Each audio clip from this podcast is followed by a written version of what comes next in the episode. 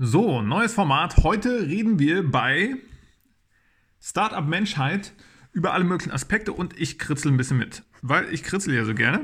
Und da sehen wir hier zum Beispiel eine Kurve. Und die zeigt, äh, nee, wir sehen ein Koordinatensystem. Hier sind eine Kurve und das ist das Wissen der Menschheit und das war alles kein Problem. Dann konnte man äh, schön sich Geschichten erzählen und dann kam irgendwann die Schrift, dann ist das irgendwie ein bisschen mehr geworden, dann kann man ein bisschen mehr Wissen rübergehen. Und dann wurde leider, Gott sei Dank, genialerweise das Internet erfunden. Dann geht das hier off the charts, passt nicht mehr auf die Kamera hier. So, da sind wir hier irgendwo, wir müssen hier weiter reinziehen, so. und äh, wir sind jetzt hier irgendwo auf dem Weg nach da oben. Ja, hängen hier irgendwo ab. Es geht hier fett nach oben. Und es gibt immer mehr Wissen. Okay, das ist die Menge an Wissen, die wir hier haben. Zumindest gibt es immer mehr Informationen, immer mehr Daten, aber es gibt auch immer mehr Wissen. Und zwar mehr Wissen, als wir wissen. Wir wissen also nicht, was wir wissen und das fasziniert mich. Sowieso, wie mich allgemein die Geschichte der Menschheit, die Evolution, die Zivilisation, der Technologiebaum, der Tech-Tree der Menschheit fasziniert. Und ja, hm. Ich wollte eigentlich ordentlich frame, worüber ich rede, aber es geht nicht. Ich wollte mich vor allem an ein Ami-Prinzip halten, unglaublich schnell zu reden. Und ich empfehle einfach mal Dinge. Ich empfehle zum Beispiel einen Podcast, der heißt Founders Podcast. Findet ihr auf founderspodcast.com. Äh, geht da mal hin, zieht euch das mal rein. Wenn ihr euch für das Gründen von Firmen interessiert, selber am Gründen seid, selber im Startup unterwegs seid, also unglaublich gute Informationen. Gibt es weitere Startup-Podcasts, die ich empfehlen kann? Ja, gibt es. Twist ist die Abkürzung für This Week in Startups. Sehr guter Podcast. Äh, schon über 1000 Folgen. Okay, was gibt es noch? Ähm, Acquired. Ich werde es für immer falsch schreiben. Wahrscheinlich mit einem C hier vorne dran. Ähm, Acquired FM ist auch fantastischer Podcast, fantastische Audioqualität. Einfach absolut genial. Es werden äh, Businesses auseinandergenommen. Allgemein, äh, oh, es gibt noch so viele gute Podcasts. Invest Like the Best ist auch äh, sehr spannend. Und ich bin jetzt hier, auf, ihr seht schon, auf dem Thema Business Podcast. Invest Like the Best. Und es geht um hauptsächlich mir um Business Podcasts auf Englisch. Ich höre eigentlich fast gar keine deutschen Podcasts. Also es ist seltsam, dass ich selber einen deutschen Podcast mache. Dieser Podcast hier heißt Startup Menschheit. Okay. So, Startup Menschheit. Das framet das schon ganz gut. Ich mag immer gern das große ganze Bild. Ich zoome aber auch gern runter bis ins ganz kleine Teil. Ja, sagen wir hier von, von der kleinen Zelle bis zum großen Ganzen, bis zur ganzen Menschheit. Wir alle halt. So. Und äh, eine Idee ist auch, ich probiere es mal hier mit dem Kritzelcast, okay? Das heißt, ich kritzel einfach auf Papier weil äh, das ist, glaube ich, etwas, das ich schon seit sehr langer Zeit sehr gerne mache. Und wenn ich auf Papier kritzeln kann, dann kann ich noch besser denken, als ich sowieso schon kann, weil ich denke so gerne. Das bringt mich hier zum anderen Stapel Papier, den ich dabei habe. Dann gehe ich mal kurz durch. Ich habe nämlich äh, in so einem digitalen Alltag wenig Zeit, meine ganzen Notizen zu reviewen. Hier haben wir zum Beispiel den Punkt Do what you love versus love what you do. Das ist irgendwie ein Top-Thema. Alle Leute sagen, tu, was du liebst. Es gibt noch die Gegenperspektive, lieb, was du tust. Die sind so ein bisschen in so einer nonstop Yin und Yang äh, Hassliebe miteinander verbandelt, die beiden Dinge. Und wobei mir äh, insbesondere der Founders Podcast zurzeit hilft, ist äh, How to Override Self-Doubt with Greatness. Also, wie kannst du Selbstzweifel überschreiben mit einem Gefühl von Großartigkeit? Okay? Das heißt, du bist awesome, ich bin awesome, wir sind awesome, wir sind alle super great, yo. Und ähm, ja, äh, lassen wir es einfach mal da stehen, okay? Es gibt so, das ist kitschig und es gibt aber die Gegenaussage, die ist, was kitschig ist, ist wahr. So. Und äh, es gibt einen Aufsatz von Paul Graham, der heißt, äh, geht um das Thema halt, do what you love. Könnt ihr suchen. Paul Graham heißt er. Hier, das kann ich hier sogar remixen auf meinem Gekritzel. Paul Graham. So. Schaut euch den mal an. Shout out an meinen alten Freund Paxter, der mir vor langer, langer, langer Zeit das Buch von Paul Graham Hackers and Painters empfohlen. Das ist schon relativ alt. Und ähm, also aus meiner Sicht relativ alt, natürlich nicht aus Sicht der Geschichte der Menschheit und der Geschichte der Bücher. Und Hackers and Painters war einfach ein fantastisches Buch. Und auch da war ich noch nicht so wirklich in der Startup-Welt. Es war mir nicht so wirklich bewusst, was ich da eigentlich lese, aber es hat mich unglaublich fasziniert. Also schnappt euch das Buch Hackers and Painters. Unglaublich wertvoll. Und Paul Graham äh, hat unter anderem Y Combinator gegründet. Das ist so ein, ein Startup Gründungs- und Beschleunigungsprogramm. Drücken wir es mal so aus. Drückt, nennt es wie ihr wollt. Viele Startups kommen zusammen, kriegen ein kleines Investment, äh, probieren irgendwie ihren MVP zu bauen, zum Demo-Day zu kommen und dann geht es ab mit weiteren Investments. Und in diesem Pool rund um den Y Combinator hat sich auch die berühmte äh, Unterwebseite äh, Hacker News gebildet. Okay? Und da waren dann die ganzen Founder und haben immer ihre News ausgeteilt, äh, miteinander geteilt. Und Paul Graham sagt auch, ja, wo äh, viele spannende, innovative Leute zu kommen, zusammenkommen, entsteht irgendwas besonders Spannendes. Und bei Y Combinator kommen halt, äh, sind jetzt hunderte von Startups zusammengekommen und es ist einfach äh, ein spannender Ort. Und Paul Graham ist halt in dem Zentrum davon, kriegt also die ganze Zeit äh, seit Jahrzehnten Hunderte, wenn nicht Tausende von Startups mit und ja, schreibt ab und zu auf seiner Webseite. Muss wahrscheinlich nicht mehr so viel schreiben, weil er schon so viel Gutes gesagt und geschrieben hat. Das heißt, wir können das einfach noch studieren. Schnappt euch das Buch Hackers and Painters und äh, lest euch seinen Aufsatz zu Do What You Love durch. Und ich werde jetzt noch ein bisschen darauf rumjammen aus seinen Gedanken und überlegen so, ja, was liebe ich denn eigentlich wirklich. Und ein, ein Trick, den er sagt, wie man herausfinden kann, was man wirklich liebt, ist so, zu beobachten, was machst du denn selbst, selbst wenn du total äh, viel zu viel zu tun hast und eigentlich gar keine Zeit hast, und gibt es irgendwelche Sachen in deinem Leben, die du trotzdem noch tust, wo du das vielleicht so gar nicht mitkriegst? Wie bei mir zum Beispiel auf Papier kritzeln. Ich kritzel einfach unglaublich gerne Gedanken auf Papier, weil ich gerne Sachen erforsche. Also ich, ich habe erstmal unglaublich viele Ideen und äh, das ist nicht normal. und Erforschen und Lernen liegt ja sehr nah beieinander. Explore hört sich irgendwie cooler an. Lernen ist ein bisschen vergiftet in unserer Welt. Leider, leider, leider ist der Begriff vergiftet durch, zumindest in Deutschland, ein aus meiner Sicht massiv gescheitertes Schulsystem, das einfach nur die Gehirne von Kindern verschwendet und unterfordert und Zeit verschwendet und auch die falschen Incentives gibt und einfach auf so vielen Leveln so unglaublich falsch ist, es einfach nur eine Aufbewahrungsanstalt ist, um sich ein Leben im mentalen Knast zu gewöhnen. Was auch die meisten Leute gemacht haben. Also ich liebe Sachen zu erforschen und zu lernen, sehr spielerisch, aber auch zu analysieren. Also wirklich bis bis auf den Grund der Sachen zu gehen und sie wirklich komplett auseinanderzunehmen, bis ins Kleinste, bis ins kleinste Teil und aus verschiedensten Richtungen zu beleuchten und darüber nachzudenken, ob man das irgendwie noch anders betrachten könnte. Und das macht mir einfach unglaublich Spaß. Ich könnte mir da fast jedes Thema aussuchen zu, zum Punkt Love What You Do.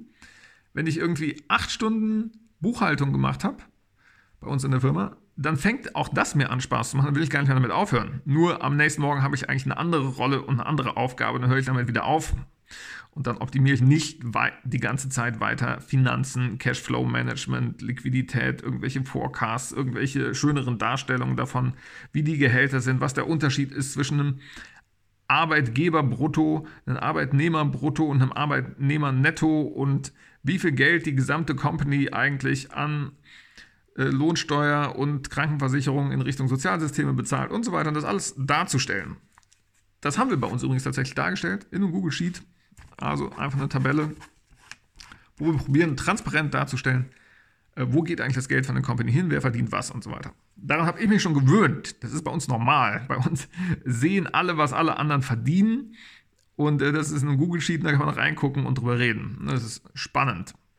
Spannend auch, was mir dann schon normal erscheint, was für andere komplett ungewöhnlich ist. Also, ich liebe es, Sachen zu erforschen, auseinanderzunehmen, aus verschiedenen Perspektiven zu durchdenken, es zu analysieren Und dann äh, fallen mir auch Ideen zur Verbesserung ein. Wenn ich jetzt hier an der Schule rummecker, fallen mir auch direkt sofort Sachen zur Verbesserung ein. Bei der Schule ist es ein bisschen einfach, weil ich schon so lange darüber nachgedacht habe, wie man es besser machen könnte. Zum Beispiel, als ich in der Schule drin saß.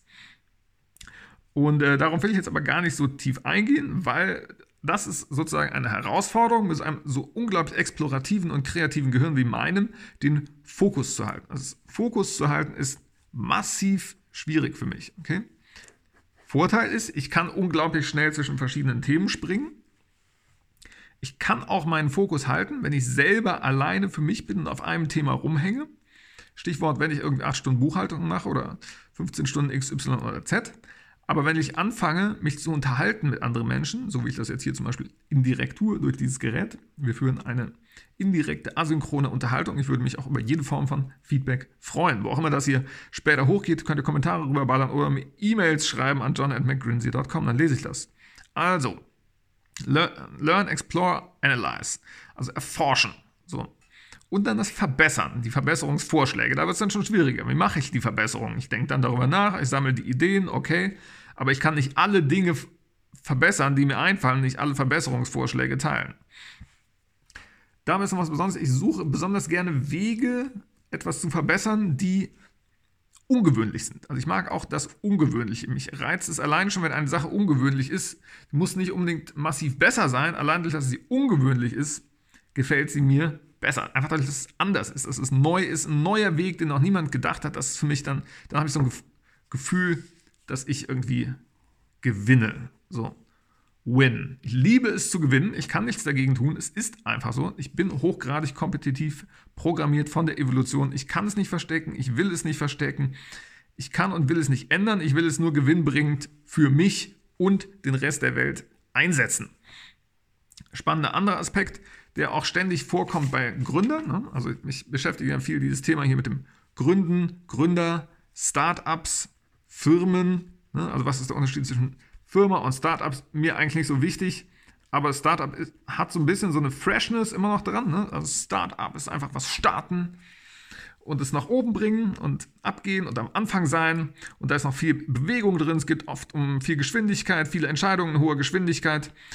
Letztendlich sind das aber Prinzipien, die du in jedem Business haben willst. Ja? Das heißt, was ich gern mag, ist die Freshness und die Frechheit von Startups und äh, ich bringe gerne was davon mit in die, in Anführungsstrichen, normale Businesswelt. Am Ende ist beides Business. Und im Startup baust du eine Firma.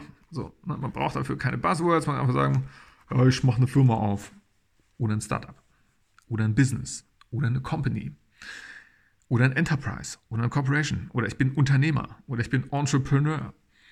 Oder ich bin äh, XY Mensch, ich bin Homo economicus oder ich bin jemand, der einfach ein Problem sieht und es lösen will oder jemand, der einfach überleben will und ein bisschen Geld verdienen will. Ich bin ein Teil vom Startup Menschheit. So, davon bin ich fasziniert und äh, genau, ich liebe es also zu gewinnen und will meine Power zu gewinnen, trotzdem Gewinn bringen für alle einsetzen, nicht nur für mich selber. Äh, das habe ich auch schon oft erläutert. Warum sozusagen? Also ich bin ein Weltverbesserer aus egoistischem Antrieb. Okay? Ich will die Welt geiler haben, damit die geiler für mich ist. Und ein wichtiger Punkt davon ist, wenn es anderen Leuten besser geht, geht es auch mir selbst äh, besser, weil wir auf gewisse Arten alle miteinander verbunden sind. Ne? Wenn das hier ein Einzeller ist oder äh, und das hier ein Zweizeller und dann sind wir irgendwie ein Mensch und so ein Mensch ist aus ganz schön vielen Zellen und äh, ja, die sind alle miteinander verbunden, diese Zellen. Wir sind irgendwie 100 Billionen Zellen und ja, wir sind irgendwie 8 Milliarden Menschen. Da ist es aus meiner Sicht logisch, dass wir uns zeitnah über das Internet massiv miteinander verbinden und ein sehr schönes Netzwerk des Lebens bilden. So, dafür ist das Internet da unter anderem das Internet, auch andere Sachen, wir können auch miteinander reden, aber äh, das Internet macht das Ganze nochmal viel krasser. So, die ganzen Leute sind noch quer miteinander verbunden und kreuz und quer können wir uns alle miteinander austauschen. Das ist absolut fantastisch und ich bin absolut begeistert davon. Ich bin vollkommen davon überzeugt, dass wir in einer friedlichen Welt landen werden. Ich bin auch absolut mir darüber im Klaren, dass wir nicht in einer friedlichen Welt sind. Aber wir bewegen uns dahin. Okay? Wir haben die Chance, immer friedlicher zu werden. Aus meiner Sicht einfacher Beweis. Am Anfang waren wir ein Einzeller, dann sind wir ein Zweizeller geworden, dann ging es immer so weiter und jetzt sind wir ein 100 Billionen Zeller. So, und diese Einzeller hat alleine ums Überleben gekämpft. Der Zweizeller äh, hat sich zusammengeschlossen, haben die zwei Zellen schon mal nicht mehr gegeneinander gekämpft. So, jetzt sind wir, jeder von uns ist 100 Billionen Zellen und die kämpfen nicht gegeneinander. 100 Billionen Zellen sind so viel wie 12.500 Menschheiten. 12.500 mal die Menschheit. Äh, ich nenne es äh, langsam schon die Cell Humanity. Die Cell Humanity oder auch die Cell Unity, also die Zellheit. Zellheit auf Deutsch ist fast schon irgendwie cooler, aber Cell Unity ist auch cool. Die Einheit aller Zellen sozusagen. Das zelluläre Leben. Die Zellheit, okay? Und äh, die sind wir alle zusammen. Oder anders ausgedrückt, einer, ein Mensch von uns enthält so viele Zellen wie 12.500 Menschheiten. Das heißt, 12.500 mal 8 Milliarden ist 100 Billionen. Okay? Und das heißt, in jedem von uns leben schon 12.500 mal so viele Lebewesen friedlich zusammen, wie wir überhaupt Menschen sind. Das heißt, äh, jeder von uns ist bereits der 12.500-fache Weltfrieden oder nennen wir es mal Zellfrieden. Okay? Das heißt, absolut egoistische, aufs eigene Überleben getrimmte Einzeller haben es geschafft, sich zu einem 100 Billionen Zellkoloss zusammenzuschließen, zu einer Zellheit und zu einer Zellentität. Deswegen schaffen wir es auf jeden Fall auf einer evolutionären Kurve. Schließen wir uns aneinander, läuft. Das wird richtig lustig. Deshalb auch Startup Menschheit und der Tech Tree. das ist auch eine Sache, die mich äh, immer wieder fasziniert und interessiert. Kennt ihr wahrscheinlich, wenn man so Aufbauspiele spielt wie Civilization oder so. Am Anfang hast du irgendwie äh, eine Technologie und dann hast du zwei neue Technologien und das ermöglicht dir wiederum drei, vier neue Technologien und daraus kannst du halt immer weiter neue Technologien entwickeln. Du fängst halt irgendwo an mit, was weiß ich, bei Civilization war es dann früher habe ich vergessen, Bronzeverarbeitung und Töpfern oder so. Da kommt irgendwas Alphabet, dann kannst du schreiben und so weiter. So, dieses Spiel Civilization hat mich massiv getriggert hier. Deswegen auch hier als Notiz Civ. Spielt mal Civilization, wenn ihr es noch nie gespielt habt. Spielt eine alte Version, eine mittlere Version. Absolut geniales Spiel. Auch allgemein Computerspiele maximal unterschätzt. Computerspiele sind genauso wie äh, oder noch mehr als Bücher und Bilder, ein, ein Kulturwunderwerk. Das heißt, Bücher, äh, Computerspiele sind eines der größten kulturellen Errungenschaften, die die Menschheit jemals erschaffen hat. Das ist absolut unglaublich. Ihr seht, ich habe ein paar Themen runtergeschrieben, die so zurzeit auftauchen. Es taucht das Thema auf Twitter, Social Media, das Fediverse, Mastodon. Was ist da los? Elon Musk hat Twitter gekauft, alle rasten aus, mein LinkedIn blinkt den ganzen Tag. Keiner kriegt sich mehr ein, alle rattern hoch und runter, was denn da los wäre und dass das jetzt alles so super krass wäre. Ich habe die Hoffnung, dass Twitter richtig cool wird. Ähm, ne, Twitter war ziemlich vergammelt und versandet aus meiner Sicht. Twitter war ja eines der frühere, frühen erfolgreichen in Anführungsstrichen, Social Networks. Aus meiner Sicht war Twitter nie so richtig ein Social Network, sondern eben, wie ursprünglich gedacht, ein Microblogging-Dienst. Das heißt, einfach nur etwas, wo du irgendwie kurzen zwei, drei Sätze reinballerst und das mit der Welt teilen willst. Es war gar nicht so richtig auf das Abbilden sozialer Beziehungen ausgelegt, wie es bei Facebook schon mehr der Fall war. So, da sind wir beim anderen Thema. Wir dürfen auch Facebook, aka Metapeter, nicht äh, komplett vergessen, wenn wir über das Thema hier reden wollen. Also was passiert in der Social-Media-Welt? Was ist da los? Das war lange gefühlt sehr festgefahren, okay? Das heißt, es hat sich lange nichts getan. Es, man hatte irgendwie das Gefühl, die letzten zehn Jahre, ja, Facebook hat gewonnen, alles gehört Facebook. Äh, Facebook kauft sich Instagram, Instagram klont irgendwie alle Snapchat-Formate. Und äh, was geht ab? So. Und die Welt gehört Facebook. So, die Social Media Welt. Und Twitter existierte die ganze Zeit so am Rand, vor allem in Deutschland war Twitter nie so groß. Ne? Das war eine, eine Subwelt, äh, wo definitiv nicht alle waren. In Deutschland waren da vor allen Dingen irgendwie gefühlt Journalisten und Techies. Und das war's. Später waren dann irgendwie Politiker, aber in Deutschland haben die es da, glaube ich, nicht besonders weit gebracht auf Twitter. Ähm, zumindest nicht, haben sie es nicht bis in meine Welt geschafft. Mhm. Und ja, Twitter war also ein relativ vergammelter Mikroblogging-Dienst, der nie damit geglänzt hat, besonders coole neue Features zu bauen oder so, sondern aus meiner Sicht einfach immer nur schlechter wurde.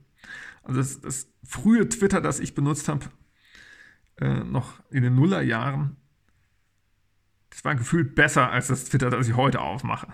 Es war reduzierter, cleaner, sauberer, klarer, einfach, äh, hat auch schneller geladen. Es war einfach äh, ungefähr alles besser daran. Aber auf Twitter gibt es trotzdem unglaublich spannende Leute, die unglaublich spannende Informationen teilen. Das gibt es aber überall im Internet, nicht nur auf Twitter. Der einzige Grund, aus dem ich Twitter überhaupt noch benutzt habe, ist, um mir das bekloppte Zeug von Elon Musk durchzulesen. So, und es gibt unglaublich viele äh, Elon Musk-Hater in Deutschland. Ich weiß gar nicht, warum. Also es gibt auch un ganz unterschiedliche Kreise. Unter Techies ist eher so eine Anerkennung für die Leistung und aber in der gesamten normalen äh, Wirtschaft gibt es einfach nur rumgehate. Und auf LinkedIn gibt es auch irgendwie so ganze Elon Musk äh, Hate Clubs.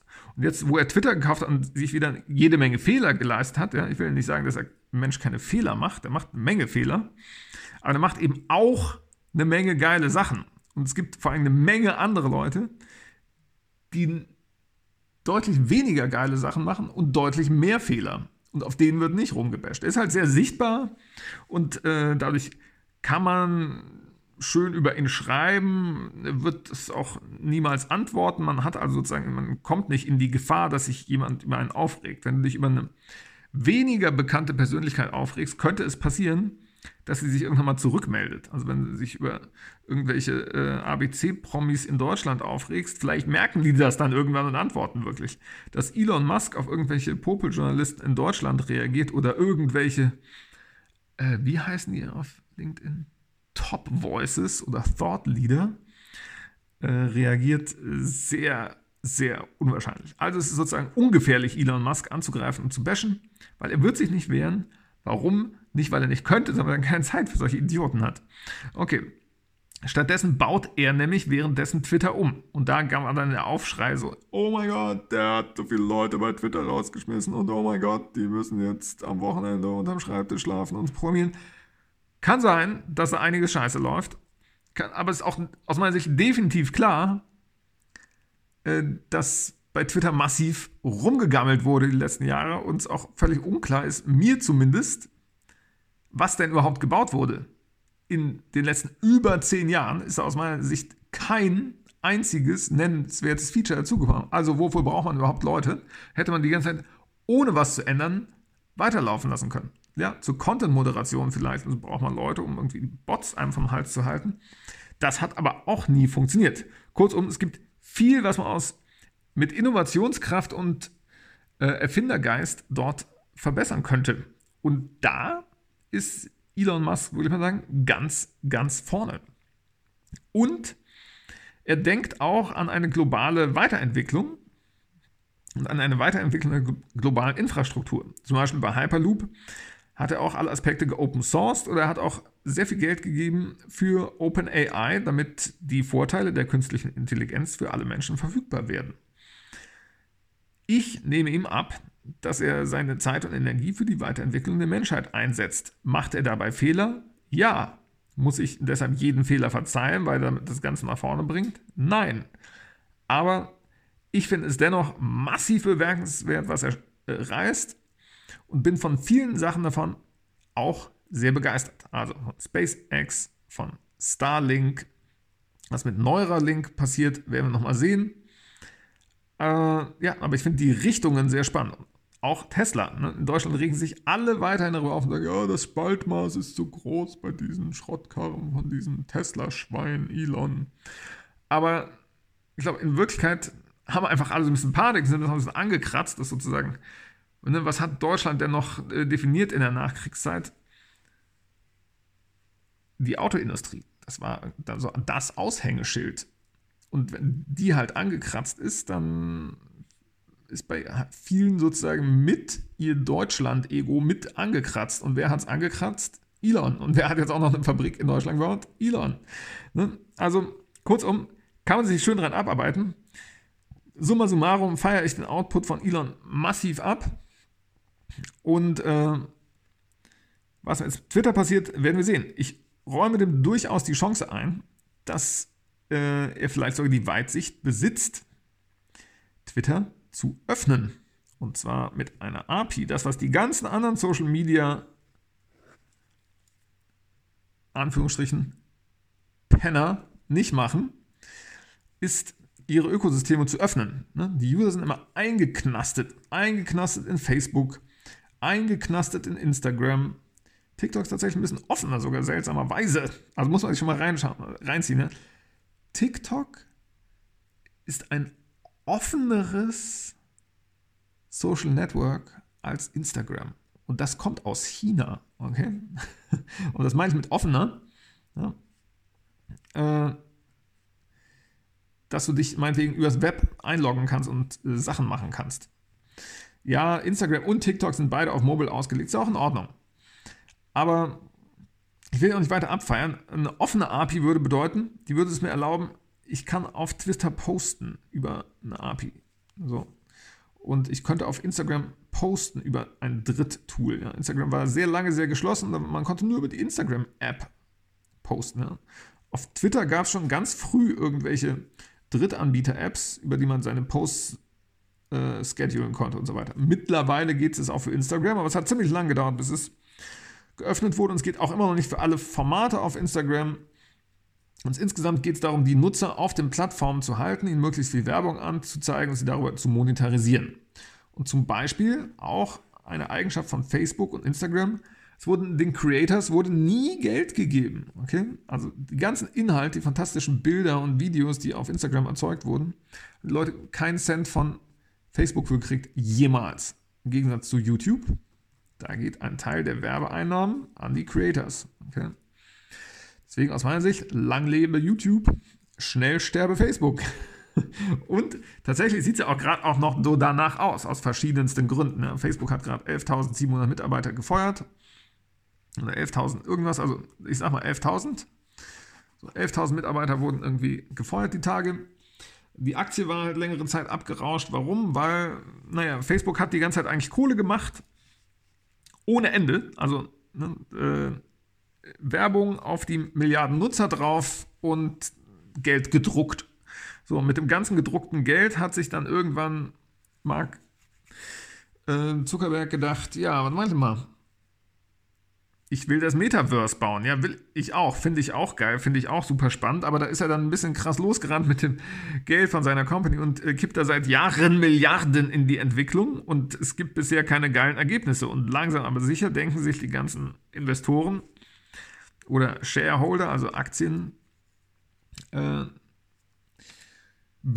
von Facebook, was ist denn da los? Äh, du kippst unser ganzes Geld aus dem Fenster und versaust uns den Aktienkurs. So. Hm. Tja, kann trotzdem was aus Metaverse werden? Ja. Aber wollen wir, dass es von Mark Zuckerberg, Zuckerberg, Zuckerberg kommt? Zuckerzwerg? Oder äh, darf das gern woanders herkommen? Da kommen wir fast zu dem Begriff Fediverse rüber. Ja? Das Fediversum das föderale Universum, das Federal Universe, das föderale Metaverse, das föderale Metaversum. Was soll das schon wieder sein? Ja? Also, ich glaube, ich brauche mal hier ein neues Blatt. Also stell dir vor, du hast hier ein Twitter. So. Und du hast hier ein Facebook und du hast hier ein Instagram und du hast hier ein TikTok und du hast, äh, die hätten jetzt alle Schnittstellen und wären miteinander verbunden. Okay? Zack, zack. Können alle miteinander verbunden sein, beziehungsweise du könntest, du, ne? du könntest auf alle diese Dinger zugreifen. Ach nee, kannst du ja jetzt schon. Ich muss es noch anders zeichnen. Also ich zeige es nochmal anders. Hm. Hier bist du. Und du hättest jetzt eine Software, dein Social Tool. Das ist Tool X, okay? Und dieses Tool könnte jetzt auf Facebook, Twitter, Instagram, TikTok, YouTube, Snapchat XYZ, auf all diese Tools, sie hätten eine Schnittstelle, sodass du alle Feeds von all diesen Tools zusammenführen kannst in deinem Feed. Okay? In deinem Feed kannst du dir nach verschiedenen Kriterien aus all diesen Netzwerken alle Inhalte anzeigen lassen. So.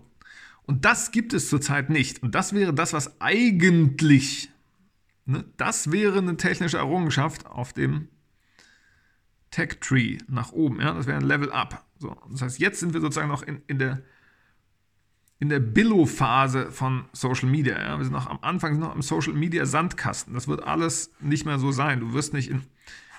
Ne, warum soll ich mich in 25 Apps einloggen? Das ist einfach nur Stress. Und ich ich bin ja nicht auf der Entwicklungskurve der Menschheit, um meinen Stress zu maximieren. Ja? Ich will ja nicht mehr Stress haben, sondern ich will hier die Entwicklungskurve der Menschheit genießen und mich da freuen. Okay? Ich habe da äh, Bock drauf, da abzufeiern. So. Und äh, mich in 45 Tools einzuloggen, ist einfach Stress. Deswegen wird dein Feed kommen, wie auch immer diese Tools heißen werden, Your Feed oder so. Ja? Und äh, was uns das ermöglichen wird, werden Standards sein, die alle diese Netzwerke dazu verpflichten, zu sagen, nee, ihr müsst euch mit einem Standardprotokoll öffnen und eure Inhalte bereitstellen. So, wird man die jetzt dazu zwingen können? Hm, könnte schwer werden. Gibt es eine Alternative? Ja, man baut sich einfach selber neue Netzwerke, die das eben machen. So, da muss man eine kritische Masse erreichen. Das war jetzt ewig nicht der Fall. Aber da gibt es zum Beispiel eins, das heißt, passt jetzt überhaupt nicht rein, Mastodon. So, Mastodon ist eine Open Source Klon oder Variation von einem Mikroblogging-Dienst wie Twitter, also ähnlich wie Twitter. Und äh, ja, darauf da kann jeder seinen eigenen Server aufmachen, ähnlich wie es auch bei Discord der Fall ist. Discord ist auch so eine Welt. Und äh, Discord-Server gibt es ja auch jede Menge unterschiedliche. Und mh, mm, ja, ist auch so eine Community-Welt, wo es viele unterschiedliche Communities gibt, die dezentral existieren. Und all diese unterschiedlichen Orte, die existieren, wenn man die aneinander schließt, die werden dann das sogenannte Fediverse bilden. Ja? Also das föderale Metaversum. Kann man es hier lesen? Ja, Fediverse. So. Der Begriff taucht auch immer mehr auf. Ist noch relativ unbekannt, aber es gibt einen Wikipedia-Artikel, könnt ihr euch reinziehen. Und ähm, wenn ihr da ein bisschen weiter grabt, dann werdet ihr auch etwas finden wie ActivityPub. Und ActivityPub ist eine frühe Form von einem solchen Standard. Man sagt, ja, das ist ein Update, das wurde gepostet zu dem und dem Zeitpunkt von der und der Person und ja. Und die Idee von ActivityPub ist, dass du hast sozusagen Outbox, da ist dein Zeug, was du selber rausgeballert hast und Inbox, alles mögliche Zeug, den du folgst, was da reinkommt. Und du brauchst eigentlich nur einen Feed, ja, nenn es der Feed, aber der Feed, das Wichtige ist, dass du deinen Input kontrollierst. Ja? Your feed ist der wichtige Punkt. Zurzeit sind wir sozusagen in der entmündigten Situation, dass irgendwelche schrottigen, gegen unser eigenes bestes Interesse optimierenden Algorithmus, Algorithmen uns mit Spalter-Spam füttern, bis unser Gehirn explodiert oder wir ausrasten oder so, je nachdem. Und äh, das kann ja auch toll und spannend sein. Die Idee ist nur, ich hätte gerne die Kontrolle darüber. Wenn ich gerne traurig sein will, dann sage ich dem Algorithmus, mach mich traurig. Wenn ich gerne depressiv sein will, sage ich dem Algorithmus, mach mich doch bitte depressiv. Wenn ich gerne glücklich sein will, dann sage ich dem, mach mich doch glücklich. Wenn ich sagen will, äh, ja, zeig mir bitte alle Katastrophen-News, dann zeig mir alle Katastrophen-News. Wenn ich sagen will, erschreck mich und mach mir Angst, dann zeig mir andere äh, schreckliche Dinge. Hm. Ich sagen will, zeig mir, was alle Linken denken, dann zeig mir irgendwie, was als links definierte Meinungsbubbeln existieren. Wenn ich sehen will, was alle Rechten denken, dann möchte ich sehen, was alle als rechtsklassifizierten Bubbles für Inhalte produzieren.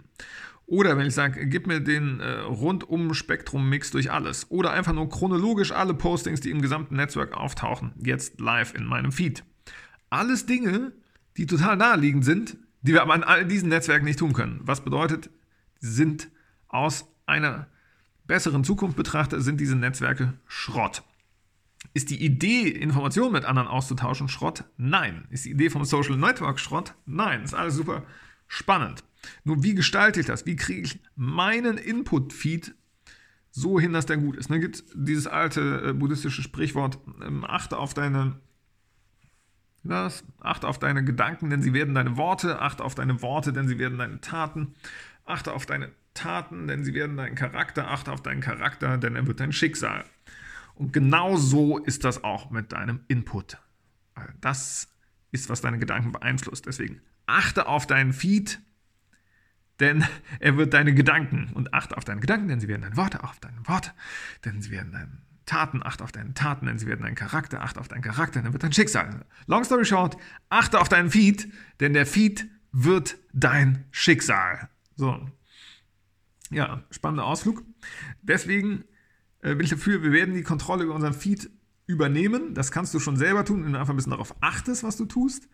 Aber darin wird sich auch das Ökosystem hin entwickeln, weil das ist die beste User Experience. Und beste User Experience gewinnt immer. Ja, UX, UX, UX, UX ist die Abkürzung für User Experience, also auf Deutsch die Nutzererfahrung. Man würde vielleicht im klassischen deutschen Verkaufsslang auch sagen, das Kundenerlebnis. Wer das beste Kundenerlebnis liefert, gewinnt das Game. Wer gewinnt eigentlich das Game und was ist das Game? Wie ist das Startup und wie ist das Business Game allgemein? Schauen wir uns das mal an. Es gibt, ein Investor schaut sich immer an, was ist das für ein Team? Welches Produkt wird gebaut? Product. Und wer kann es raten? Wie sieht der Markt aus. So, Team, Product, Market. Und äh, da war es auch wieder im Founders Podcast schön an äh, Mark Andresen äh, zitiert, gibt es einen, Mark Andresen hat früher geblockt und äh, es erinnert mich auch noch daran, dass ich das früher gelesen habe.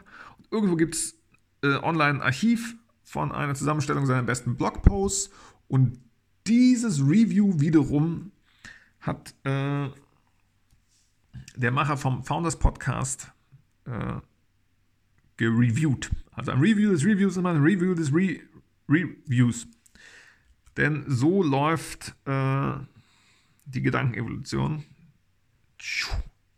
Irgendjemand hat mal eine Idee, dann pickt die jemand wieder auf und remixt die und dann wird die weiter geremixed, dann wird die weiter geremixed, dann wächst die Generation zu Generation, wachsen Ideen zu Theorien, zu Weltbildern und werden dann ein Teil von all den anderen Weltbildern.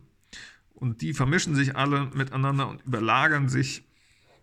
Und so haben wir die umgedrehte Pyramide der Gedankenentwicklung und es geht immer mehr in die Breite und wir haben immer mehr Wissen. So, auf diesem ganzen Wissen können wir smooth surfen, würde ich mal sagen. Und so surfen wir also auf den Wellen des Wissens, die alle Menschen in der, das alle Menschen in der Vergangenheit schon erschaffen haben und das nicht verloren gegangen ist und uns übertragen wurde. So, was hat das nun erfolgreichen Firmen zu tun?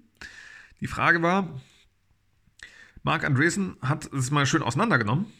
Worauf soll man wetten? Auf das Team, auf das Produkt oder den Markt? Und oft wird bei Startups erstmal über das Produkt geredet. Ja, das ist eine super Idee und das müssen wir machen und es sollte so und so gemacht werden. Und ja, das löst ja folgendes Problem und das ist ja total genial, dass dieses Problem jetzt gelöst wird. Es ist eine super Idee, probiert doch mal das zu bauen. Probiert doch mal das zu bauen, heißt, irgendjemand muss es erstmal bauen. Das heißt, als Investor, als Frühphaseninvestor investierst du nicht mal in das fertige Produkt, sondern in die Idee von dem Produkt. Die Idee kommt dann hier oft von dem Gründer, okay? Oder der Gründerin. Die Gründerin ist hier am Start und äh, schafft es schon mal ein Team auf sich aufzubauen. Um sich aufzubauen ist auch ein wichtiger Faktor. Schafft es als Gründerin ein Team von deiner Idee zu begeistern, ist schon mal ein Signal für den Investor zu sagen. Oder die Investoren, äh, können wir da Geld drauf kippen? Ist diese Person äh, das wert? Wird die da uns das Geld vermehren? Na, die kann immerhin schon mal ein Team begeistern. Und jetzt kann sie uns vielleicht auch noch begeistern von der Idee, die Idee, die die Hoffnung auf ein Produkt ist. Ja? Also hier ist irgendwie die Idee. Und äh, investiert wird dann sozusagen in die Hoffnung, dass aus der Idee doch mal mit dem Produkt wird. So. Aber, Schmaber, du kannst das beste Team der Welt haben und das geilste Produkt der Welt bauen, das auch ein Problem löst, das du denkst, dass irgendwie ganz viele Leute haben. Aber wenn die Leute, die Menschen, also der Markt, alle Menschen zusammen sind der Markt, okay?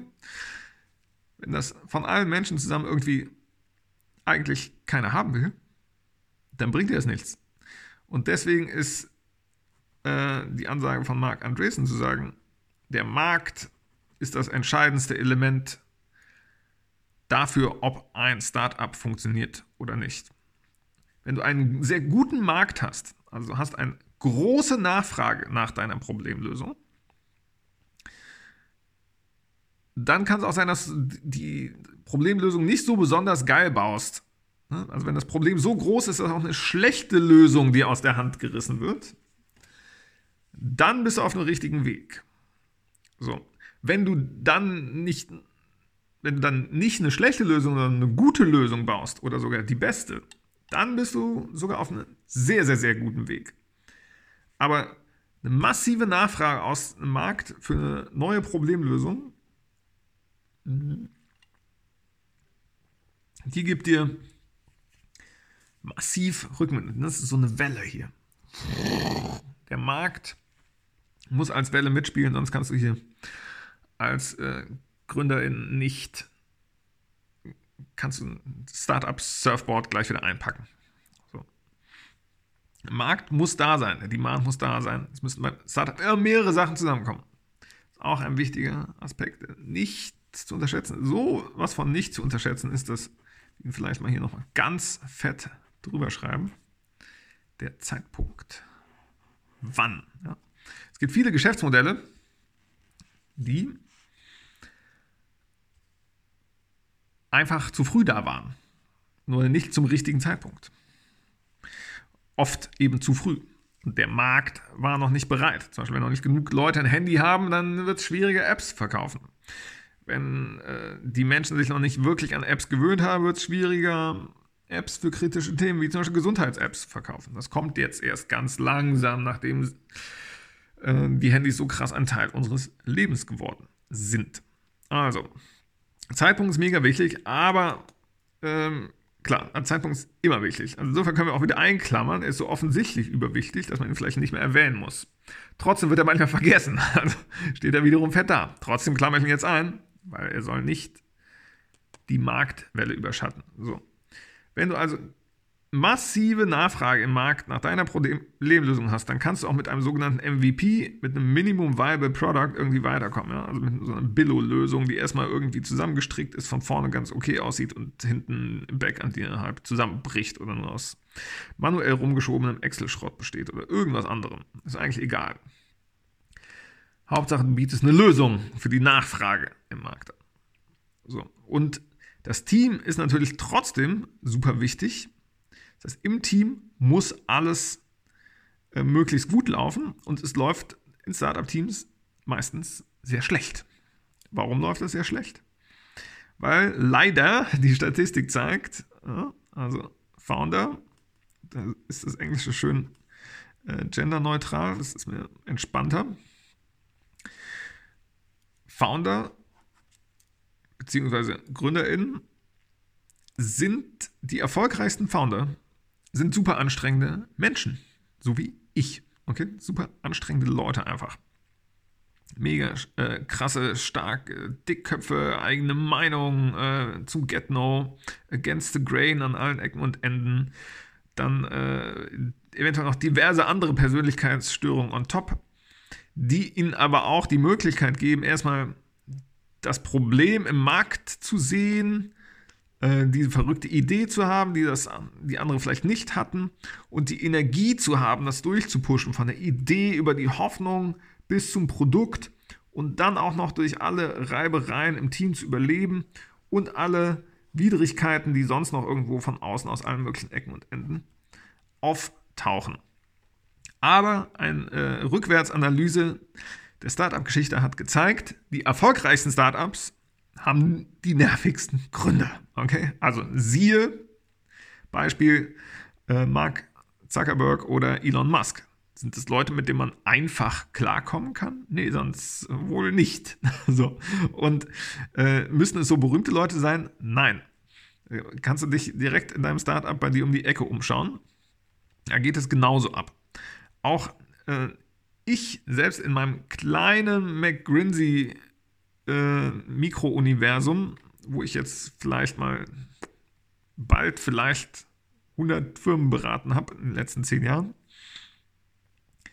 habe schon unglaublich viel äh, zwischenmenschlichen Stress in Startups und Firmen gesehen. Das ist unglaublich. Und ja klar, was ist das? Das ist nichts anderes als der ganz normale Dschungel. Und äh, da haben wir alle menschlichen Aspekte die zusammenkommen, weil Menschen probieren sich zu organisieren und was zusammen zu machen. Aber immerhin kommen sie zusammen und probieren was zusammen zu machen und probieren was zu bewegen. Und äh, vielleicht hier ganz weit hinten steht dann sozusagen die Vision. Also Idee ist meist ein bisschen kleiner als eine Vision, aber natürlich kann eine Idee auch zu einer Vision werden. Also Vision, wo soll das irgendwann mal hin? Idee, äh, Ideen braucht man ganz viele auf dem Weg zur Vision um die ganzen Probleme auf dem Weg dahin zu lösen. Und vielleicht ist ja nicht nur ein Produkt, sondern vielleicht entsteht dann noch ein anderes. Das bringt uns noch ein bisschen wieder zurück zu dem äh, Tu, was du liebst, zu dem Do What You Love. Äh, das ist für viele ein lebenslanges Unterfangen, herauszufinden, was du denn liebst. Und die meisten hören irgendwann auf. Die hören irgendwann auf, danach zu suchen in Anführungsstrichen geben sich mit dem zufrieden. Es ist vielleicht schon im, im Wortlaut drin, äh, wo sie gelandet sind, wo sie gerade sind. Und äh, es gibt aber welche, die einfach nicht aufgeben und die einfach weitersuchen. Und äh, Gründer gehören sehr oft dazu. Gründer und Gründerinnen gehören sehr oft dazu. Und äh, schöne Beobachtung aus dem Founders Podcast, dass viele GründerInnen nicht mal bei der ersten Firma das finden, was sie wirklich tun wollen, sondern bei der zweiten, dritten, vierten, fünften Firma erst dann wirklich auf den Trichter kommen, was äh, wirklich ihre Passion ist, was sie sozusagen unendlich weitermachen können, ohne dass es sie anstrengt.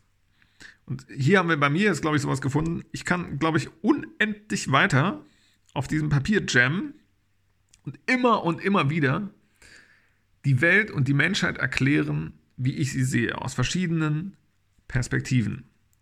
PPM, Leute, die mich kennen, kennen das schon. Perspektive pro Minute ist eine imaginäre Metrik, äh, die ich mir mal ausgedacht habe, zu sagen, ich führe gerne Gespräche mit vielen Perspektiven pro Minute.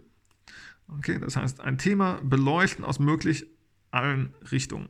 Gibt auch ein äh, berühmtes Sci-Fi-Buch, USA sehr bekannt, Stranger in a Strange Land oder Stranger in a Strange World, ich weiß gar nicht genau. Es handelt von einem Marsianer, der auf der Erde landet. Und eine seiner Eigenschaften ist, dass er Dinge grockt. Okay, das wird so geschrieben. Das ist ein Verb, to grog. Das bedeutet etwas komplett auseinandernehmen, etwas von aus allen Seiten beleuchten, aus allen Perspektiven und ein Thema so komplett zu durchdringen, dass man es in, auf alle erdenklichen Formen durchdacht hat. Und erst wenn man es auf alle erdenklichen Formen durchdacht hat, dann hat man es gegrockt. Okay?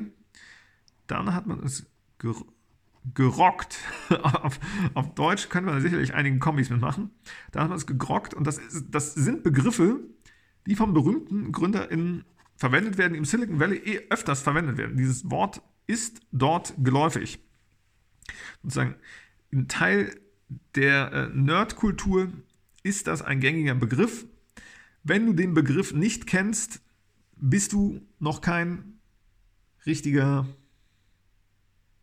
naja, ich will jetzt keine Regeln aufstellen. Ihr seid alle awesome, aber äh, es äh, ist ein spannender Begriff, den es so in der normalen Sprache nicht gibt. Ja, den Dingen auf den Grund gehen, etwas durchdringen vielleicht.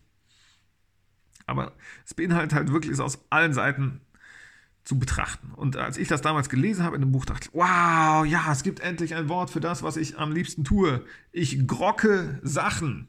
Ich erforsche sie, analysiere sie, betrachte sie aus allen möglichen und erdenklichen Blickwinkeln und gehe ihnen auf den Grund. Und deshalb liebe ich auch das, was ich tue. Habe ich das gerade gesagt? Wollte ich das sagen? Habe ich das nur gesagt, damit es sich cool anhört?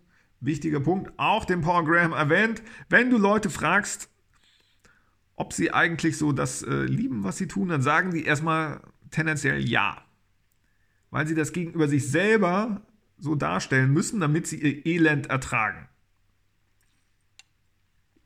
Sich damit abgefunden zu haben, das Elend zu ertragen, heißt aber noch lange nicht zu tun, was man liebt.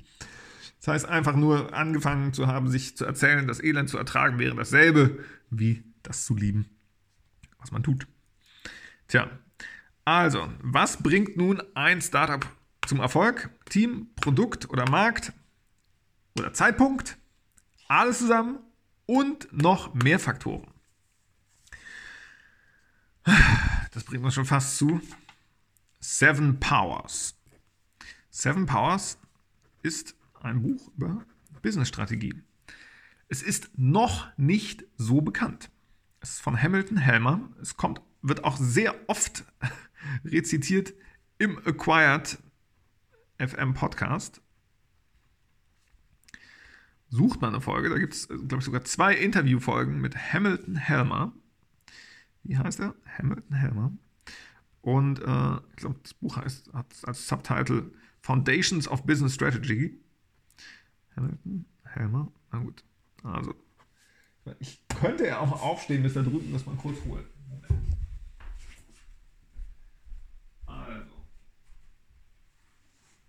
Das ist ein total nicht ansprechend designtes Buch. Also das Buch sieht nicht geil aus. So, hier ist es. Das Buch heißt Seven Powers, The Foundation of, of Business Strategy. Allein schon, wie das aussieht. Man denkt so, oh, das, ist, das muss aber irgendwie hässlich sein. Bloomberg Selection. Ja, ne, also das ist auch schon wieder so. Hm. Mit einem Vorwort vom äh, Netflix Co-Founder, Immerhin. Netflix kennt ihr, ne? So, aber wenn du reinschaust, äh, ist es erstmal nicht so besonders begeistert. Aber er hat sieben Prinzipien zusammengetragen. Wenn du die berücksichtigst oder nach denen kannst du Firmen beleuchten. Und äh, wenn Firmen zumindest eine dieser Powers haben, dann haben sie eine Chance, erfolgreich zu werden. Und wenn nicht, dann nicht. Und Dieses Framework bildet jedes Geschäftsmodell auf dem gesamten Planeten ab. Es gibt keine Firma, kein Geschäftsmodell, das du nicht damit abbilden kannst. Es ist also sehr vollständig und sehr umfassend. Darauf werde ich demnächst noch mehr eingehen. Seven Powers, da möchte ich noch mehr darüber sprechen und es mit euch teilen, weil es so unglaublich mächtig tatsächlich ist. Also es ist wie eine unfaire Superpower. Du nimmst die Seven Powers, schaust den Business irgendwie eine Stunde lang an und dann hast du es quasi gegrockt. Okay? Seven Powers ist ein Framework für Business Grocking. Wenn du das anwendest, kannst du einfach sehr schnell sagen, ob das Business Erfolg haben wird oder nicht. Extrem mächtig, auch vielleicht um dein eigenes Business zu bewerten. Oder zu bewerten, ob du irgendwo bei einer Firma an Bord gehen willst und für die arbeiten willst und die nächsten Jahre deines Lebens da verbringen willst. Oder ob du irgendwo investieren willst, wenn du da unterwegs bist. Also, oder wenn du dich einfach dafür interessierst, wie die Welt funktioniert. Ne, was können wir machen? Wir können uns die Vergangenheit anschauen, daraus lernen, Prinzipien ableiten, Frameworks bauen. Seven Powers hat das gemacht. Ich liebe diese ganzen Business History Podcasts und sowieso aus der Geschichte zu lernen. Und da sind wir heute schneller als in der Vergangenheit. Wir können schneller aus der jüngeren Geschichte lernen und müssen wir auch. Warum? Wiederum Informationsrevolution. Es geht einfach, die Geschwindigkeit ist hier so massiv nach oben gegangen, mit der neues Wissen auftaucht. Das heißt, in weniger Zeit können wir auch schon Reviews machen. Ne? Also wir können, wir sind jetzt hier, wir haben aber in der Zeit ist schon so viel passiert, dass wir schon Geschichtsbücher brauchen. Ne? Wir brauchen schon Geschichtsbücher für die letzten fünf Jahre. Früher brauchst du irgendwie Geschichtsbücher für die letzten 500 Jahre. Okay?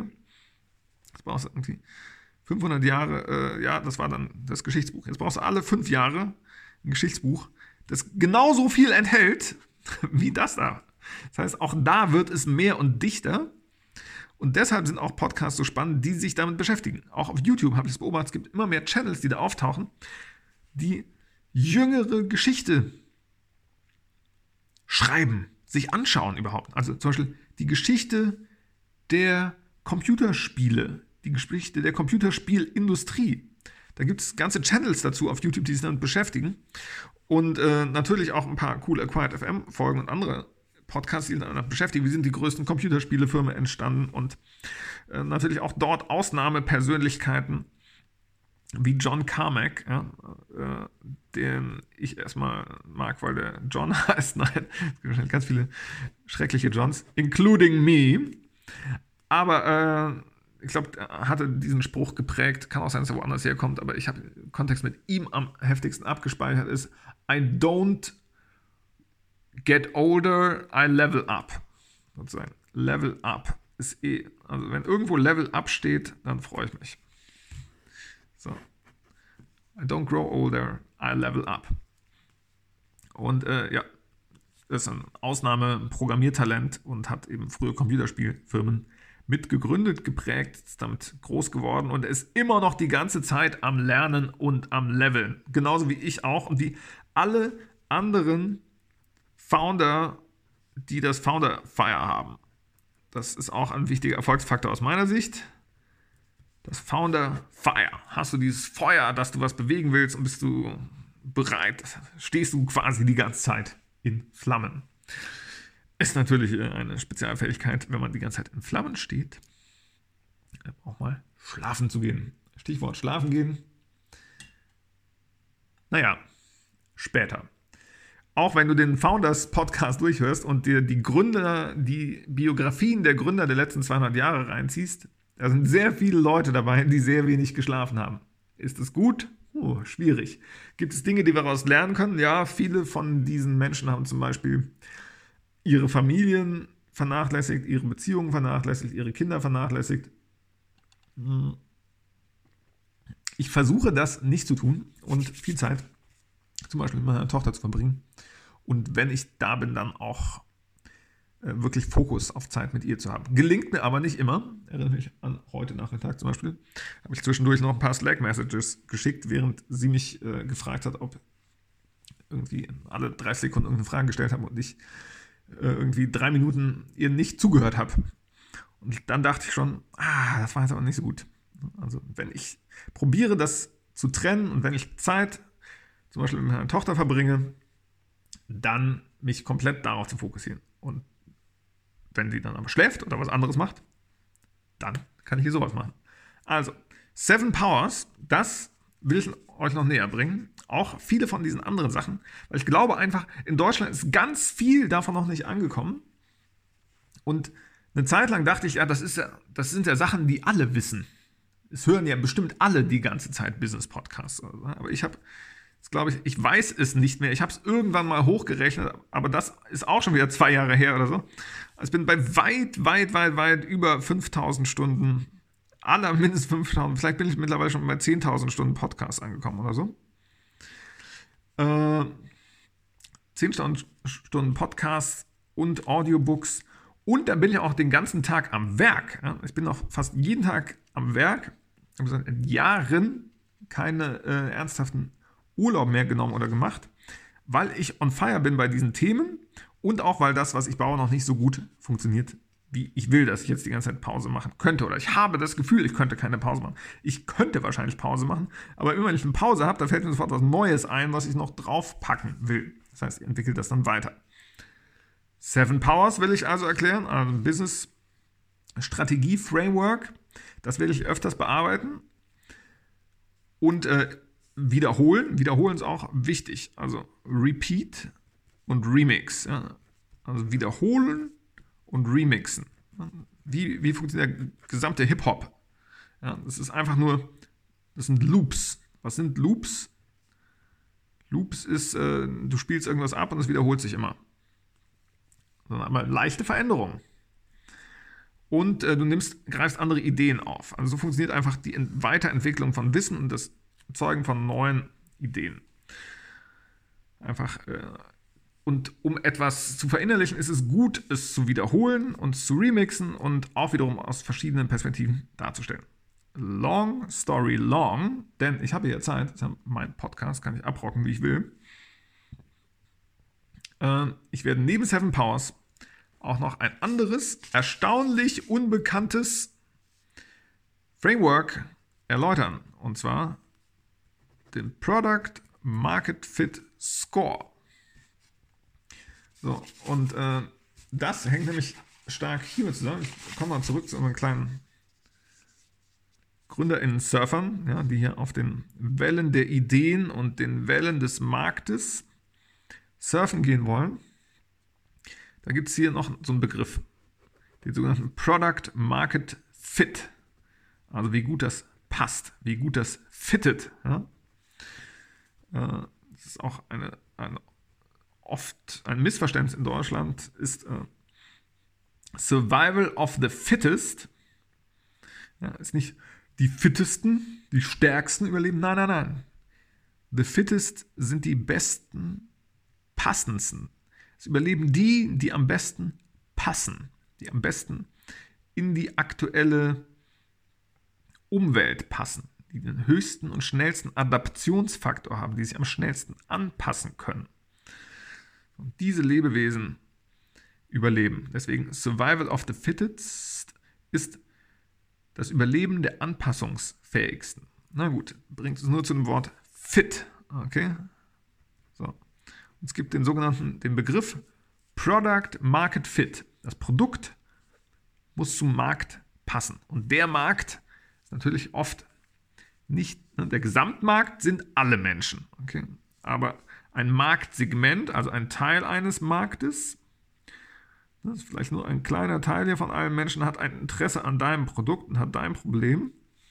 Und genau zu diesem, dieser Menge von Menschen muss dein Produkt passen. Du kannst dein Produkt so ein bisschen ändern, dann wäre es vielleicht eher so hier oder irgendwie so, welche Form dein Produkt auch annimmt. Wenn du genau diesen Match findest zwischen den Leuten, die genau dein Feature-Set brauchen und äh, du bietest genau das Feature-Set an, dann hast du einen hohen Product Market Fit und dann funktioniert dein Startup.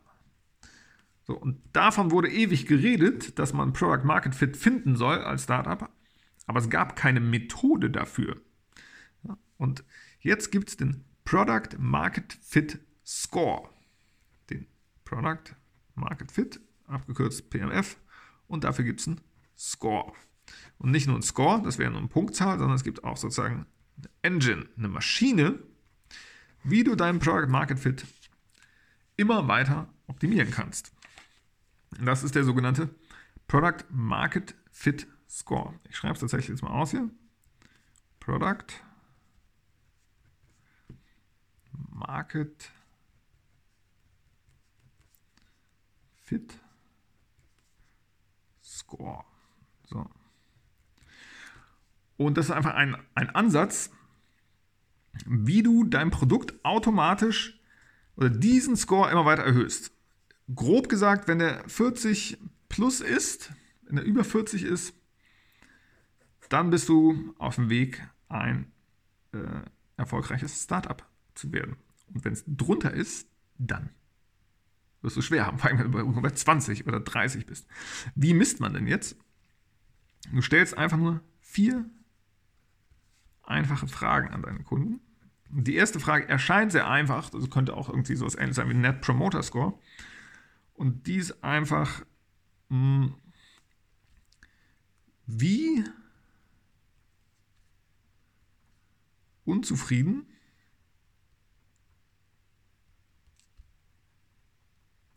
wärest du, wenn es unser Produkt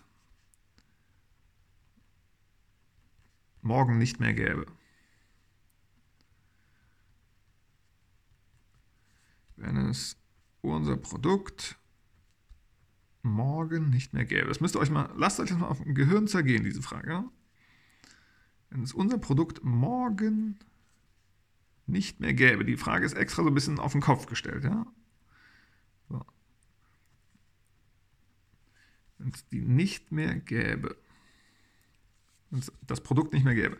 Und dann gibt es nur drei Antwortmöglichkeiten. A, B, C. A ist sehr unzufrieden. Ich wäre sehr unzufrieden, wenn es das Produkt morgen nicht mehr gäbe. Nicht unzufrieden ist C.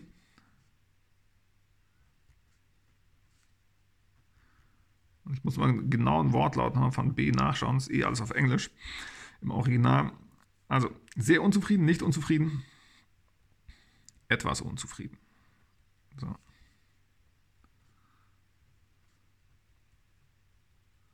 Ich glaube, es ist etwas. Bin mir nicht ganz sicher. Da muss ich mal nachschauen. So, es geht aber darum, es gibt nur diese drei Auswahlen. So, und die, der Prozentsatz der Leute, die sehr unzufrieden antworten, das ist der Score. Ja? Das ist aber nicht die Magic daran. Ne? Einfach, das könnte ich einfach auch Net Promoter Score irgendwie abbilden oder in irgendeinem anderen Fragesystem und dann da einen Score draus bilden. Das ist auch trotzdem spannend, aber das Spannendste ist wie werte ich das Ding aus? Da gibt es noch ein paar Folgefragen, die nehme ich jetzt nicht alle komplett auseinander, weil das würde mir jetzt lange dauern, müsste das alles aufschreiben und man kann sie jetzt auch nicht so schön sehen. Das würde ich vielleicht erstmal eher mal mit ein paar schönen Slides machen. Es gibt aber dazu ein Auswertungssystem. Das ist der wichtige Punkt, wo man zum Beispiel schaut, okay, wenn ich die Loyalität erhöhen will, also wenn ich die Loyalität meiner Bestandskunden erhöhen will, Dann schaue ich mir genau die Antworten von 1a an. Okay, so. Wenn ich meinen Product Market Fit Score erhöhen will, also wenn ich mein Produkt für mehr Leute interessant machen will, dann äh, sage ich sozusagen äh, Score up also, oder Product Market Fit up. Dann schaue ich mir die Antworten von 1b-Usern an. Aber das ist noch nicht alles. Es gibt sozusagen noch zwei, drei andere Faktoren, die mit den Frage 2, 3 und 4 zusammenhängen. Wird dann noch ein bisschen kombiniert. Das Spannende ist, da fallen dann automatisch Sachen raus. Also es ist sozusagen ein, ein Auswertungssystem, bei dem du nichts entscheiden musst. Du musst nicht überlegen, welche Antwort ist jetzt wie wertvoll, wie interpretiere ich jetzt das und das. Nein, das ist eingebaut. Und äh, Du nimmst die Antworten von 1a, kombinierst noch mit einem anderen Aspekt hier und dann machst du einfach aus dem Volltext der Antworten eine Word Cloud oder zählst einfach das Vorkommen von bestimmten Worten. Und die Wörter, die am öftesten vorkommen oder am meisten vorkommen, die bilden dann die neuen Features, die du mit deinem Entwicklungsteam baust, um die Loyalität zu erhöhen. Das heißt, damit werden die Nutzer, die dich eh schon lieben, finden dich noch toller. Okay? Das heißt, die Wahrscheinlichkeit, dass die noch begeisterter sind an deinem Produkt, bei dir bleiben und noch anderen davon weitererzählen, steigt. Also super wertvoll. Deswegen willst du das auch machen, aber du willst eben nicht 100% deiner Entwicklungskapazität, ups, 100% deiner Entwicklungskapazität willst du nicht darauf packen, aber 50%. Okay? Da passt ja nicht alles drauf. Also, naja, ihr, ihr wisst, da unten steht, komm, ich schreibe es ein bisschen weiter hoch. 50% Dev. Alles klar. 50% deiner Ressourcen packst du da drauf. Und die, die schon nah dran sind, dich zu mögen, ja, für die packst du die anderen 50% deiner Entwicklungspower rein und baust neue Features, die sie dazu bringen, rüber zu kippen zu Leuten, die sehr unzufrieden wären, wenn du nicht mehr da bist. Das Allerwichtigste, was hier so unscheinbar ist, alle, die mit 1c antworten, ignorierst du komplett. Wie so oft ist das Wichtigste eine, oder auch eine sehr wichtige Eigenschaft beim Gründen, im Business im Allgemeinen, in Firmen, beim Treffen von Entscheidungen oder beim Vorwärtskommen, beim Auswählen von, was wollen wir denn nun tun, womit verbringen wir unseren Tag, wo setzen wir unsere, unsere Energie und unsere Power ein. Depriorisierung. Alle reden immer von Priorisierung. Viel schwieriger ist die Depriorisierung und viel wertvoller. Das heißt, Priorisierung ist wichtig, aber sie geht, indem du Sachen depriorisierst. Du musst dazu in der Lage sein, Dinge zu streichen und zu sagen, egal, vergiss es, lass es brennen, ja? Let it burn. Let fires burn. Gibt es auch einen schönen eigenen Podcast nur mit dem Titel Let Fires Burn. Das äh, ist der Masters of Scale Podcast. Das ist eine Folge. Mm. Ich merke schon, hier, ihr seht dieses Remixing. Ja? Das heißt, ich mache hier Wissensremixing und gebe das weiter. Und ich finde diese Skizzenart sehr spannend, aber ich habe Lust, das noch weiter zu treiben. Ne, bei Musik gibt es immer DJs und die nehmen die geilste Musik und nehmen die schönsten Ideen aus den schönsten Tracks, die, denen sie in ihrem Leben begegnet sind und remixen das. Es gibt aber noch ziemlich wenige Wissens-DJs. Ja? Und wir haben jetzt aber so viel Wissen, es ist Zeit dafür. Es ist Zeit für Wissens-DJs. Podcaster, die Book-Reviews machen und wie zum Beispiel der Founders Podcast, der hat einfach über 100.000 Seiten Biografien von Gründern gelesen. Ich werde nicht 100.000 Seiten Biografien von Gründern lesen. Aber ich kann ihnen zuhören. Er ist sozusagen ein Book-DJ. Okay? Liest ständig Bücher und gibt die wieder. Macht dazu Reviews, bespricht die, packt seine Gedanken dazu. Ihr kennt das Format ein bisschen auf YouTube. Da gibt es sozusagen diese Re Reaction-Videos, heißen die. Das ist ein ähnliches Format. Ne, jemand, Person A hat eine Idee oder ein Werk in die Welt gesetzt und Person B reagiert. A erzeugt, B schaut sich das an. So, und reagiert darauf. Ähnlich bei den Büchern. Irgendwie A, jede Menge A's schreiben Bücher und äh, B macht einen Podcast und reviewt die ganzen Bücher. So. Hier ist bei Founders Podcast ist da noch ein bisschen eine Steigerung, weil da die ganzen A's schreiben Biografien. Er schaut sich Biografien von Gründer und Gründerinnen an. Okay?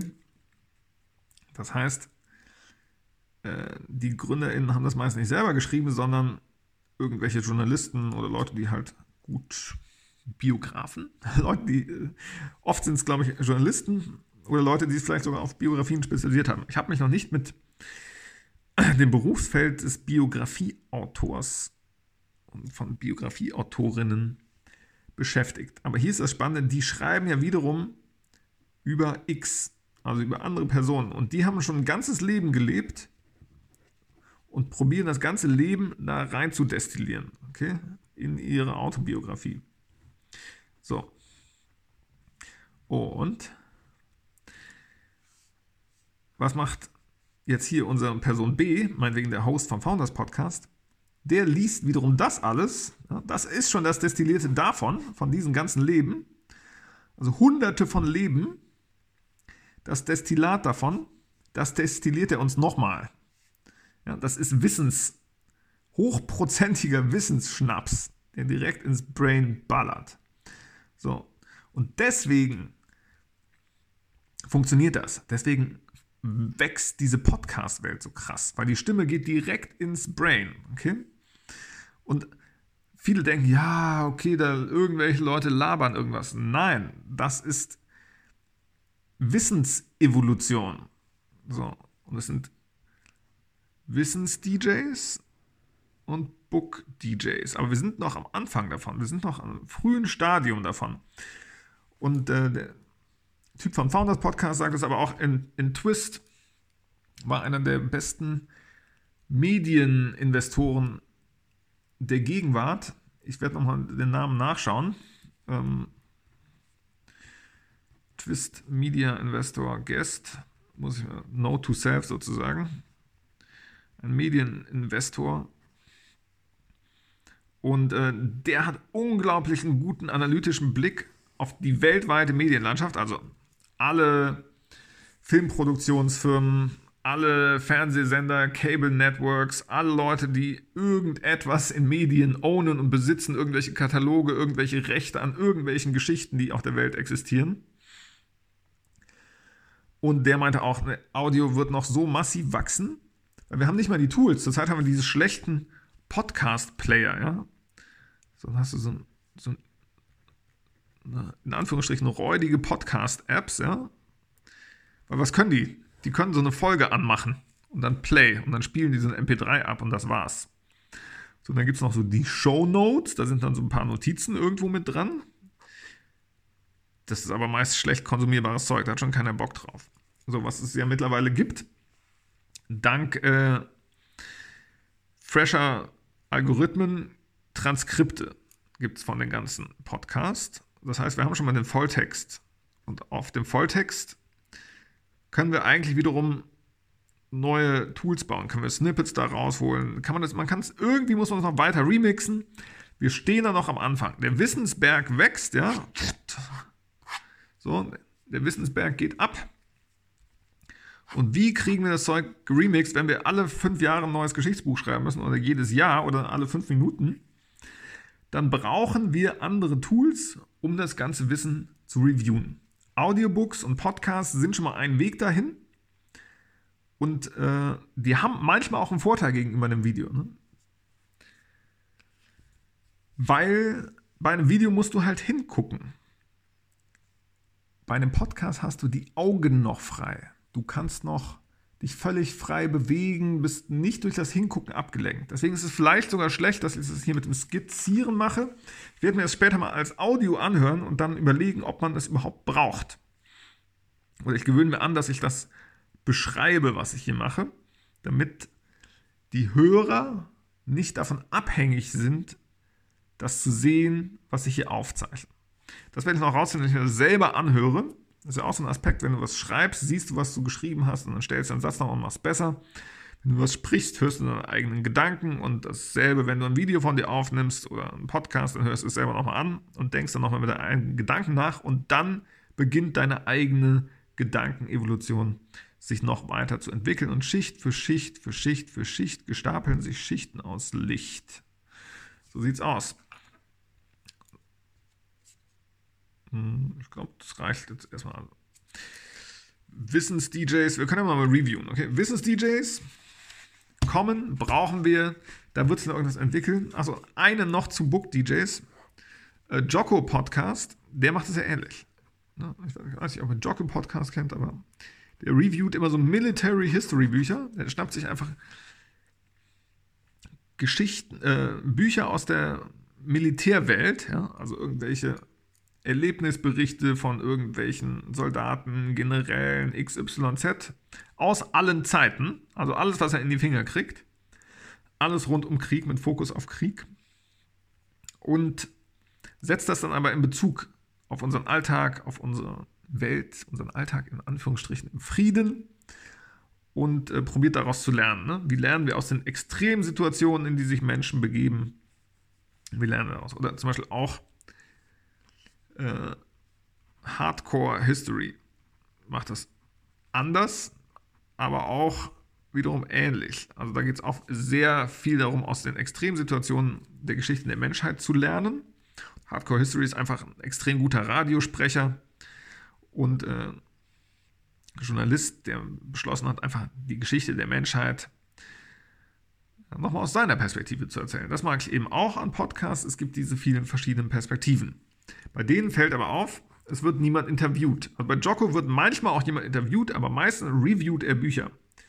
Ebenso beim Founders Podcast werden Bücher gereviewt. Bei Hardcore History ebenso. Äh, der Macher von Hardcore History hat immer ein paar Bücher zu dem Thema gelesen natürlich und sich vorbereitet. Also ne, wenn man auf bestimmte Geschichtsabschnitte eingehen will, dann muss man sich schon ein bisschen vorbereiten. Mehr als wenn man jetzt hier einfach über Startup-Themen rumjammt, weil ja einfach schon so viel dazu geschrieben wurde zu irgendwelchen äh, berühmten Kriegen, Schlachten XYZ. Und ja, man einfach tiefer ins Detail gehen kann und äh, vielleicht auch muss, um dem Thema gerecht zu werden. Wenn ich jetzt über die Startups der letzten zwei Wochen rede, dann kann und muss ich vielleicht nicht so in die Tiefe gehen, vor allem, weil da nicht ständig Leute bei sterben und äh, genau, ich glaube, das ist auch ein Unterschied. Die Startup-Welt kann man entspannter reden, weil nicht die ganze Zeit Leute sterben. Und über Krieg zu sprechen ist einfach extrem viel anstrengender und man muss aus meiner Sicht viel genauer darauf achten, was man sagt, weil dabei immer Menschen gestorben sind, viele, viele Menschen und da wurden natürlich viele, viele äh, Gefühle verletzt von den ganzen Angehörigen von diesen Menschen und ja, Wunden in die Geschichte der Menschheit gerissen, die uns bis heute begleiten. Und deswegen muss man das dann, glaube ich, vorsichtiger bearbeiten, ja, denke ich. Und äh, da hat man es einfacher, wenn man jetzt über dieses Thema redet. Ich mit diesem Thema einfach besser aus, weil ich mich in den letzten zehn Jahren mit Startups beschäftigt habe und eben selber so vielen Podcasts gelauscht habe. Also machen wir nochmal Review ich bin jetzt hier der Wissens-DJ. Ich rewind jetzt einmal hier. Rewind Select. Wir gehen nochmal rückwärts. Product Market Fit Score. Wie optimierst du den Product Market Fit deines Produkts? Da gibt es ein System für. Googelt mal einfach Product Market Fit Score. Und äh, Rahul Vora, der hat das erfunden. Der ist einfach, äh, allein dafür ist er sozusagen, kriegt er einen Startup-Nobelpreis. Rahul Vora. Wenn ihr nach den beiden Sachen in Kombination sucht, dann findet ihr das. Ihr findet es vielleicht auch schon irgendwann, wenn ihr nach McGrinsey sucht, weil äh, ich regelmäßig darüber schreibe und ich habe das noch nie ordentlich zusammengefasst und gepublished. Ich habe aber oft für unsere Clients das schon mal zusammengestellt und erläutert und dann auch durchgeführt. Also diese Methode selber gemacht mit Kunden von uns, und äh, ja, das war immer extrem augenöffnend und extrem werterzeugend. Ja, das bringt es wieder dazu. Ne? GründerInnen hier, äh, die sind hier sehr willkommen in unserem kleinen Podcast Startup Menschheit. Wir sind hier auf diesem Ideenmeer und sind hier unterwegs. Diese Wellen. Ich finde es immer ganz schön, wie ich das hier so entwickelt habe. Ja, diese, diese Kritzelei gefällt mir fast am besten. Team, Product, Product Market Fit, MVP, Product Market Fit Score, Engine, Zeitpunkt ist wichtig, Markt trumpft alles. Äh, wenn der Markt deine Lösung verlangt, dann kann dein Produkt auch nicht so gut sein. Am besten ist natürlich, du hast ein Top-Team, Top-Produkt und super Product Market Fit. Das heißt, äh, der Product Market Fit Score System ist ein bisschen der Test, ob du ein richtiges Marktsegment gefunden hast. Ist der Lackmustest für dein Startup und du kannst auch noch optimieren. Also es ist einfach so wertvoll, es ist mir völlig unerklärlich, warum nicht alle like insane auf Product Market Fit Score abgehen. Das ist einfach nicht so bekannt. Perspektiven pro Minute und Dinge grocken. Wichtig. Dingen auf den Grund gehen, sie komplett auseinandernehmen und sie aus allen Perspektiven beleuchten und bedenken. Founder Fire, Seven Powers als Business-Strategie, Framework empfehle ich, möchte auch auseinandernehmen und hier auch öfters erwähnen. Quiet FM kann man nicht oft genug erwähnen. Zieht euch das rein. Paul Graham, besucht Paul Grahams Webseite, schnappt euch Hackers und Painters. Do what you love, love what you do. Bei mir ist es explorieren, analysieren, verbessern, kreative Lösungen finden, die andere noch nie gefunden haben. Und das gibt mir ein Gefühl des Gewinnens und ich liebe es zu gewinnen, möchte aber das Gewinnen gewinnbringend für alle Menschen, alle Lebewesen und alle Zellen einsetzen. Alle Zellen sind alle Lebewesen, also für die gesamte Zellheit, die ganze Cell Humanity, um die Zivilisation, die Evolution, den Tech Tree der Menschheit nach vorne zu treiben. Aber ich habe ein bisschen kurz hier über so äh, Daily Stuff abgelabert, wie die Evolution der Social Networks, sich weiterentwickeln könnten wie wir zu Your Feed kommen, also deinem Feed, den du bestimmst, weil du musst auf deinen Input achten, denn dein Feed bestimmt dein Schicksal. Repeat and Remix, das mache ich hier gerade. Ich ziehe nochmal einen Loop ein am Ende. Und äh, das war der Podcast Startup Menschheit. Merkt ihr das? Hier kommt noch richtig geiles Zeug. Und wenn du Tipps für mich hast, ich nehme liebend gerne Hinweise auf geile Business Podcasts, geile Episoden von Business Podcasts entgegen, äh, weil, ja, und wenn jemand Ideen hat, wie man geil Wissen remixt und wer die coolsten Wissens-DJs der Welt sind, da, der kann mir gerne, der, die kann mir gerne Tipps dazu schicken. Und da fällt mir eine Sache noch ein. Ne? Auch hervorragende Wissensaufbereiter zumindest sind auf YouTube. Crash Course die haben sozusagen einmal das gesamte Schulwissen auf Englisch in geil und auf Hyperspeed ähm, aufbereitet und auch auf YouTube. Kann ich sehr empfehlen, wenn ihr euch mal für Tech-Themen interessiert, ein bisschen an, schon mal Richtung an Programmieren geschnuppert habt, aber euch nicht so richtig rangetraut habt, dann gibt euch einen richtigen Booster, der YouTube-Kanal Fireship. Super geile Videos übers Programmieren, macht richtig Lust auf Programmieren, erklärt auch Sachen. Schöne Einstiegsvideos rund um JavaScript. Woher kommt JavaScript? Wie ist es entstanden? Und äh, das kann dir einen richtig coolen Booster geben. Wenn wir noch über das Programmieren reden, ich bin der Wissens-DJ, ich will Wissen mit euch teilen. Das heißt, ja, am Ende von der Mixtape kommt noch ein paar, paar richtig geile Wissens-Samples rein. Wird hier noch was eingespielt. Und zwar Stichwort Programmieren, spielerisch lernen. Es gibt tatsächlich eine App, mit der das geht.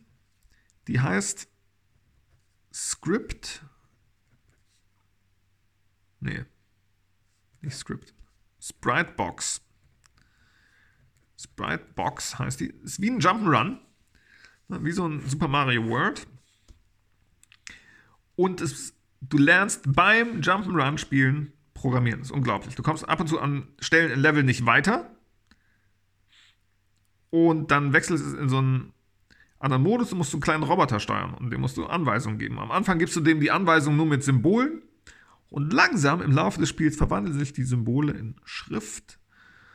Und ohne dass du es merkst, in den letzten Leveln bist du am Programmieren mit Schrift. Und was am Ende steht, ist ein Programm, was dem Roboter sagt, was der tun soll. Und das ist so cool. Super friedlich, das Spiel. Es gibt da sonst eigentlich keine Feinde. Das ist super friedliche Musik, super schöne Farben, super schöne Welt. Äh, ja, ist ideal für Kinder. Also meine Tochter hat es zum Beispiel schon äh, durchgespielt. Ich war bei der ersten Runde dabei und sie hat es noch zweimal durchgespielt. Dann natürlich komplett ohne mich. Also ein bisschen Begleitung muss vielleicht je nach Alter des Kindes noch dabei sein. Es ist auch was Schönes, das zusammen zu puscheln, Puscheln, das zusammen zu puzzeln und zu erleben, diese Forschungsreise. Und ich war verwundert, die App ist irgendwo von irgendwie 2017 oder 18 oder so. Und ich kannte die noch nicht. Das ist so ein richtiger Schatz. Der ist jetzt irgendwie vier, fünf Jahre alt. Danach kam keine neue App mehr von diesen Entwicklern.